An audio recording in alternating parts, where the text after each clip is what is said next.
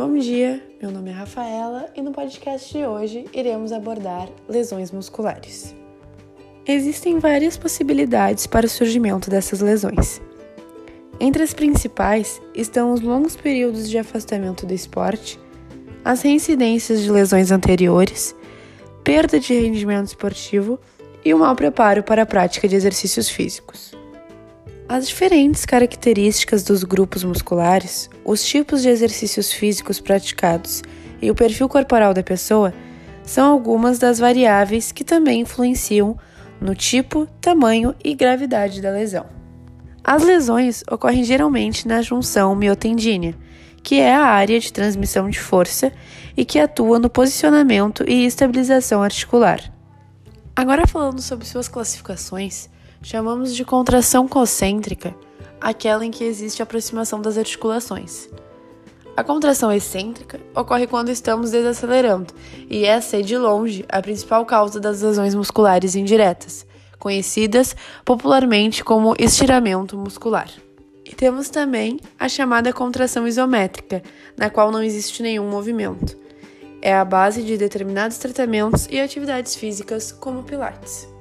Os principais fatores que levam alguém a ter a lesão muscular são a má hidratação, o abuso de álcool, falta de aquecimento previamente à atividade física, falta de preparo para determinado esporte, falta de condicionamento físico, idade acima de 40 anos, são algumas das principais causas das lesões musculares. Nós dividimos os tipos de lesões musculares em traumáticos e atraumáticos. Nos traumáticos, temos a contusão muscular, que é o clássico chute que o adversário dá na perna do jogador de futebol. Em casos mais graves, pode haver complicação, sendo a principal dela chamada síndrome compartimental aguda, na qual o inchaço dentro da musculatura é muito grande, podendo comprometer a circulação e a inervação do membro necessita de avaliação e tratamento urgente. Temos também o estiramento muscular.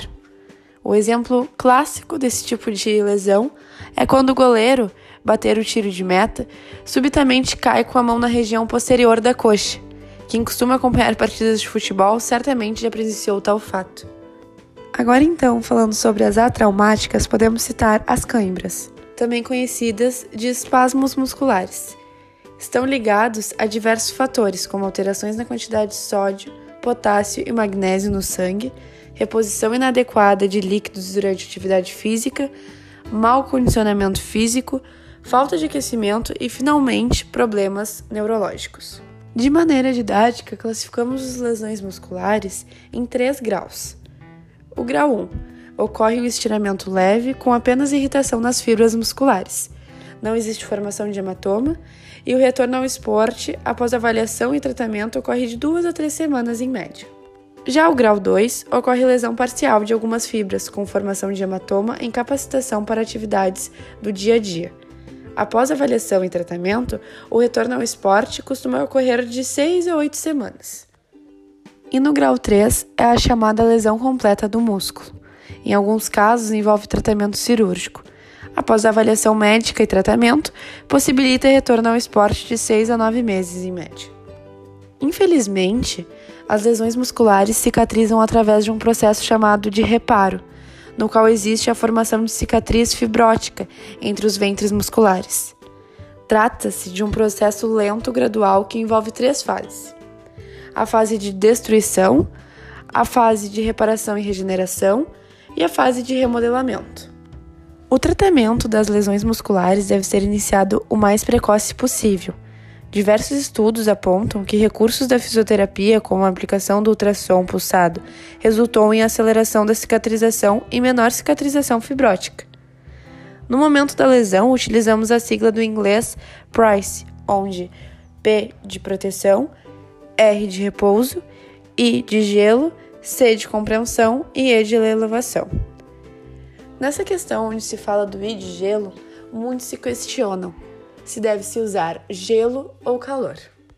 Essa é uma dúvida muito importante de se lembrar e falar.